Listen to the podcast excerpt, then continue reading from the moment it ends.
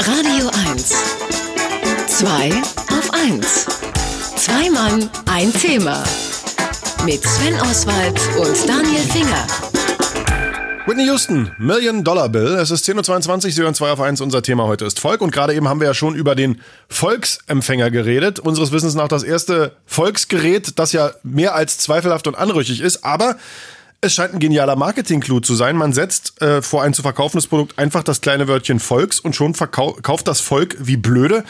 So einfach sind wir nicht gestrickt, mögen Sie da denken, aber vielleicht ja doch. Über Volks Waschmaschine, Volks Zahnbürste und Co. sprechen wir jetzt mit unserem Marketing-Experten Markus Bartel. Volksmarketing-Experten.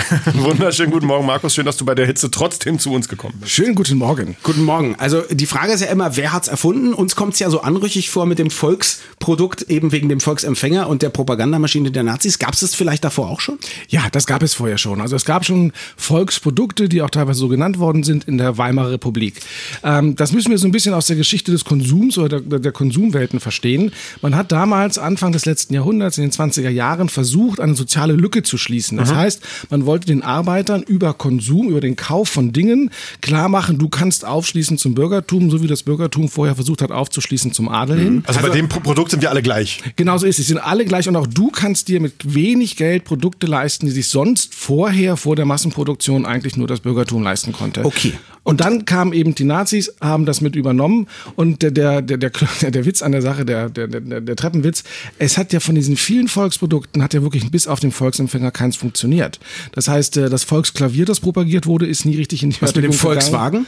Der Volkswagen, auch der hat eigentlich bei den Nazis nicht funktioniert. Okay. Weil da gab es nur relativ wenig Vorbestellungen und das Grundproblem damals war natürlich dann zu Kriegszeiten erstens, sie kamen nicht mehr richtig an die Ressourcen dran und die Produktion wurde zugunsten des Militärs ähm, aufgegeben gegeben. Das heißt, sie konnten auch nichts mehr richtig herstellen. Das einzige wirklich von diesen vielen Volksprodukten, was halbwegs funktionierte, war die Volksempfänger. Selbst die Volksgasmaske, die am Ende angeboten werden sollte, konnte nicht mehr in den Stückzahlen produziert werden, wie sie eigentlich benötigt Aber Moment, wir hätten sie gekauft? Also ich sage jetzt mal, wir das Volk, nur weil da Volks vorsteht oder? Ja, eben nicht.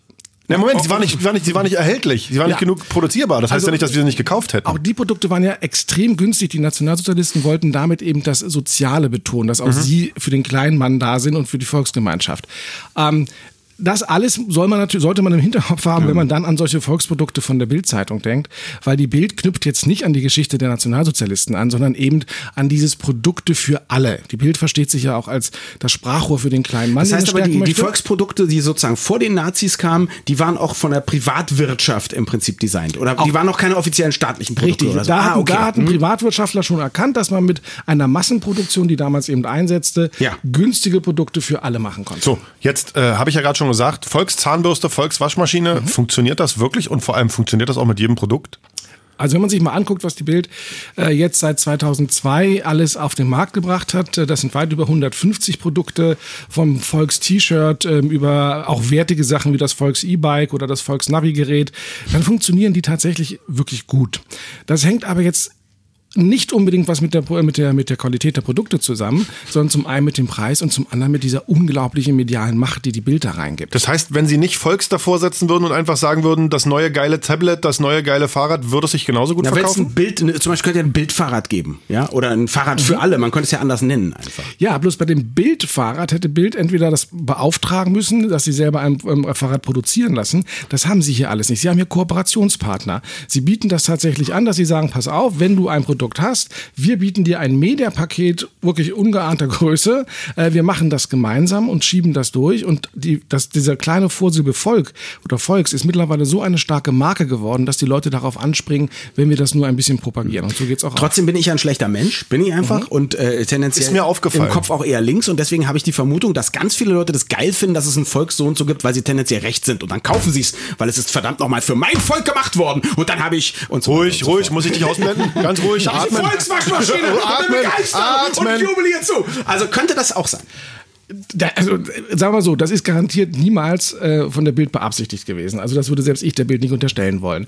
Dass es das gibt, dass Leute darauf natürlich dann anspringen, das ist nie auszuschließen. Bloß das würde genauso bedeuten, wenn ich jetzt deine, deine Logik mal fortsetze, bitte. dass auch beim Volkswagen nur Leute nee, nee, sitzen, die eine stramme rechte Gesinnung haben. Das ist ja auch nicht so der ja, Fall. Ja, ich sitze da aber extra Neu links. bei Volkswagen, sitze, das Lenkrad jetzt nein, rechts. Ich sitze, genau. Aber ich sitze links, ich, ich fahre auch links, ich steuere also, auch links, um das dagegen zu halten. Du fährst aber auf der linken Spur, auch mit 50. Das ist mir übrigens auch schon aufgefallen. Toll. So, Volks, Volkswagen wiederum hat übrigens mal geklagt gegen diese ganzen Volksaktionen Ah. bei der Bild, weil es gab mal auch die Volksinspektion und die Volkswerkstatt. Das war eine ähm, Geschichte mit ATU zusammen. Und da hat dann Volkswagen gesagt, nee, Freunde, das ist ein bisschen sehr dicht an unserer Marke dran, die wir An der. Volkswagen-Vertragswerkstatt. ne? Und genau so ist es. Und äh, das ähm, ging dann bis zum Bundesgerichtshof und der hat dann tatsächlich gesagt, ja, das ist auch richtig so.